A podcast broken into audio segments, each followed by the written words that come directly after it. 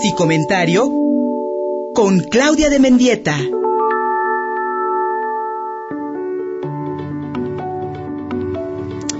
No nos falla cada martes el sí comentario de nuestra querida de nuestra querida amiga Claudia de Mendieta desde la Ciudad de México y en esta ocasión mi querida Claudia Pasemos a un punto positivo, porque aquí nos has planteado en muchas ocasiones las relaciones tóxicas, aquellas relaciones no solamente de pareja, sino socioafectivas que nos causen daño, cómo identificarlas y cómo salir de ellas.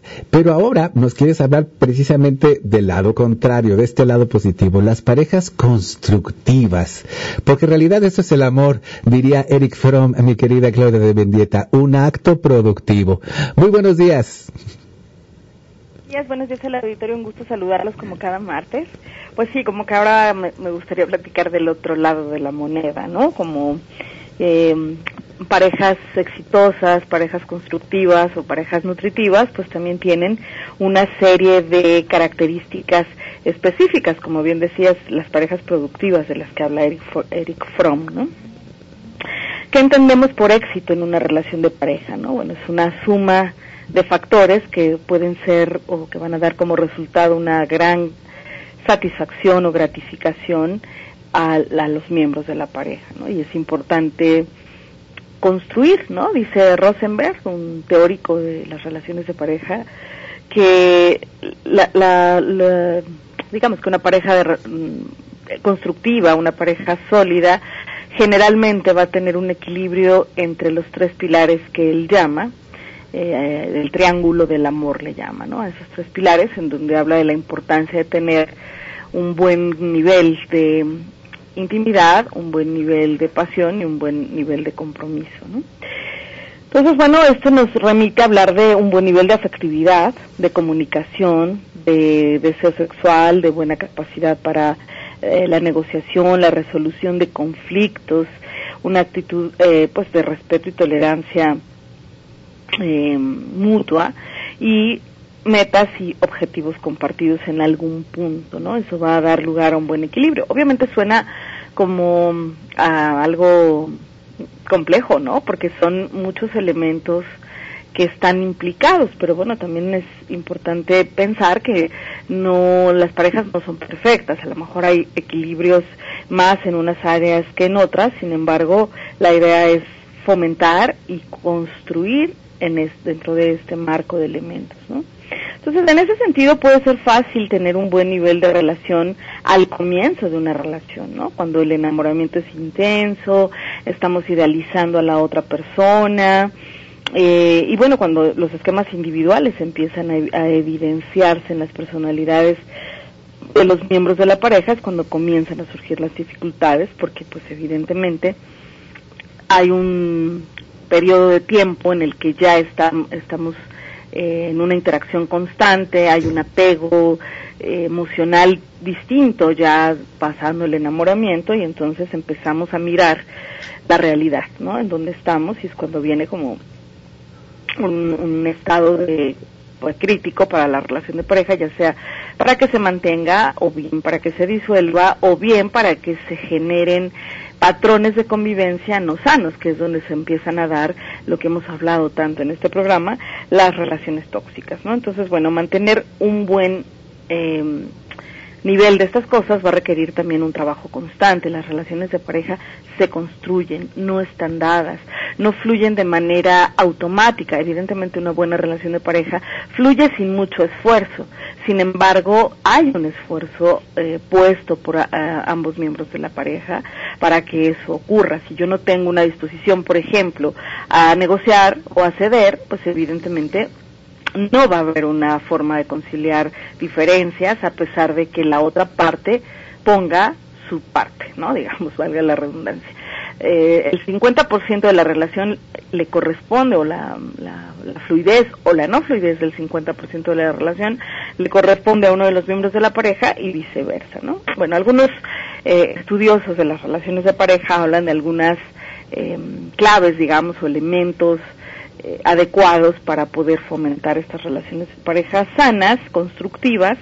Y bueno, algo que mencionan mucho diferentes autores es que es importante mantener un buen nivel de autonomía y por supuesto de autoestima, ¿no? El exceso um, de dependencia o una dependencia emocional de una persona hacia otra pues hace que pierda seguridad personal, manejo de sus necesidades personales individuales, puede en casos extremos, que ya lo hemos hablado en muchos programas, alterar la identidad de, uno de los miembros de la pareja y entonces no poder tomar decisiones individuales o no tener iniciativa para resolver situaciones personales, ¿no? etcétera. Entonces es muy importante fomentar la autonomía y la autoestima de los miembros de la pareja, que tenga cada uno sus espacios, sus tomas de decisiones independientes de lo que ocurre en la relación de pareja, ¿no? Entonces es importante que de manera individual sepamos conservar esta autonomía personal en un grado suficiente, pero, y es donde está el secreto, compatible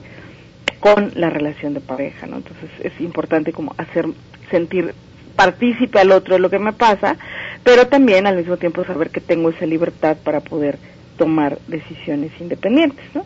Otra cosa que hablan mucho los especialistas es la importancia en la expresión emocional, que es lo que Rosenberg le llama la intimidad emocional, ¿no? La necesidad de mostrar la mejor versión de uno mismo, ¿no? Y que eso es propio en las primeras etapas de las relaciones emocionales.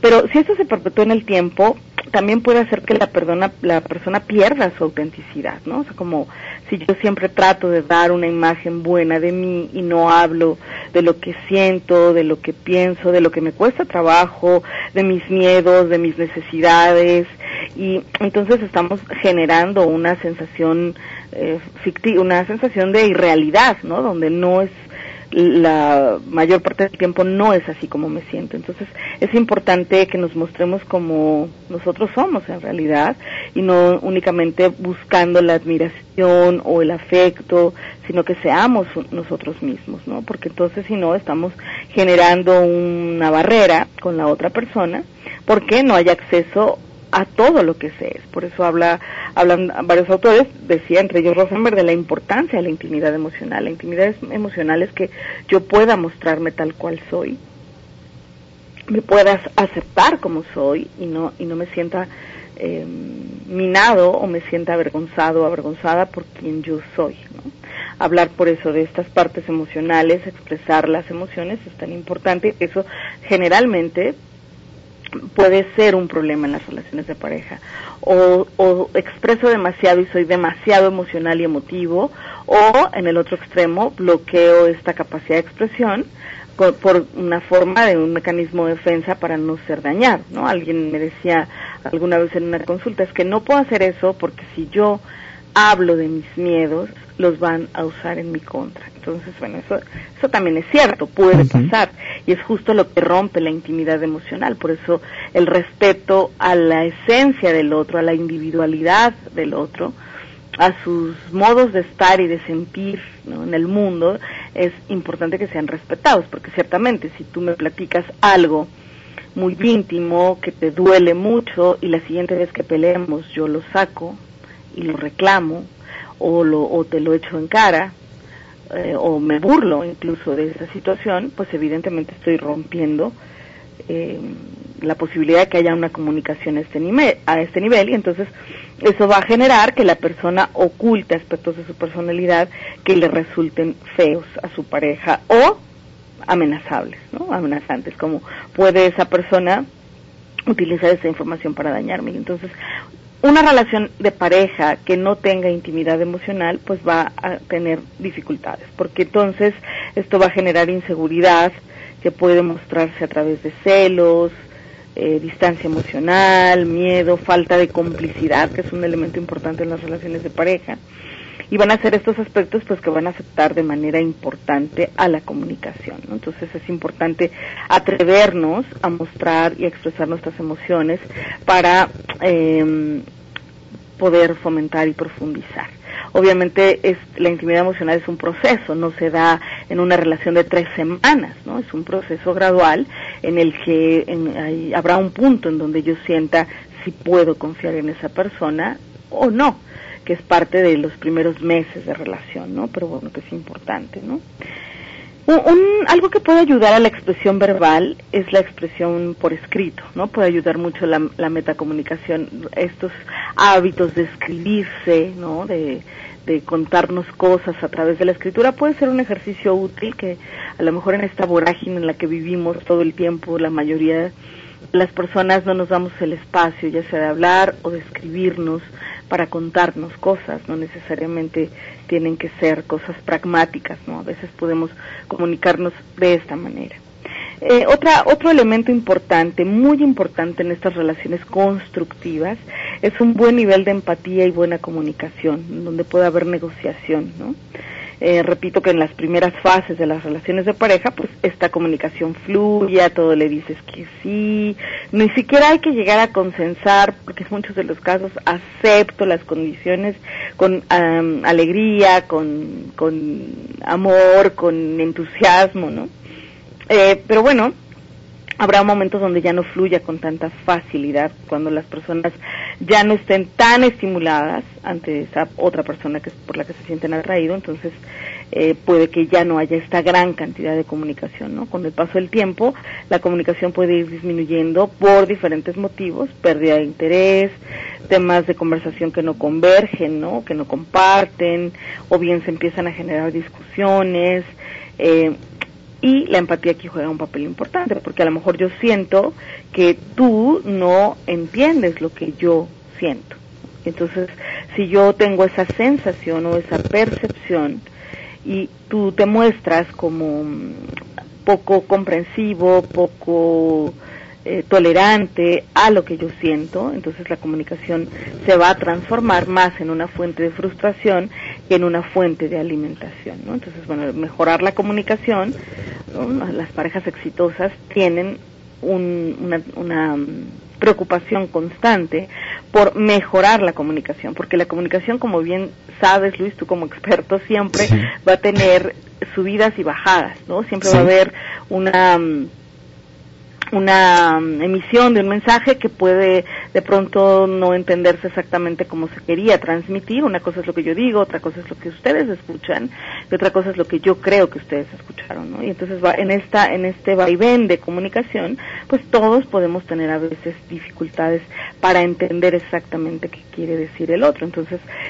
la empatía es un factor importante que va a abrir puentes de comunicación. Entonces, cuando una pareja o, cuando tu pareja se exprese, ¿no? Es importante escucharla de manera muy atenta, no interrumpir, es un asunto importante que a veces en una discusión es muy difícil, porque si el otro está diciendo cosas que me enojan, que me irritan, que me agreden, a lo mejor no me voy a querer quedar callado. Entonces, es importante, aun cuando haya una situación difícil, escuchar con mucha atención sin interrumpir.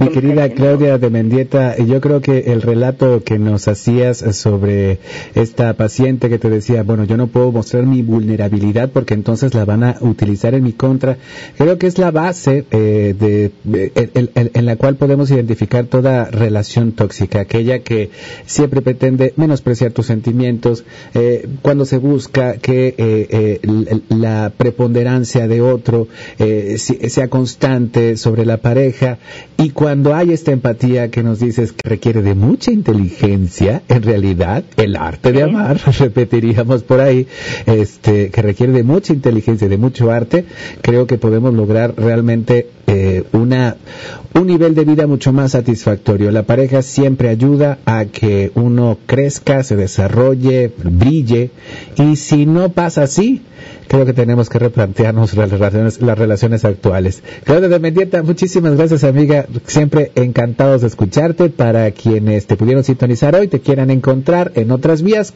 ¿cuáles son estas? A través de mi Twitter, arroba Claudia Mendieta, a través de mi Facebook, me encuentran como Claudia Mendieta, través de mi correo electrónico, cdmendieta arroba gmail.com. Muchísimas gracias Claudia, hasta la semana que viene. Hasta la próxima semana, un abrazo. Gracias. Pausa y seguimos contigo, Puebla.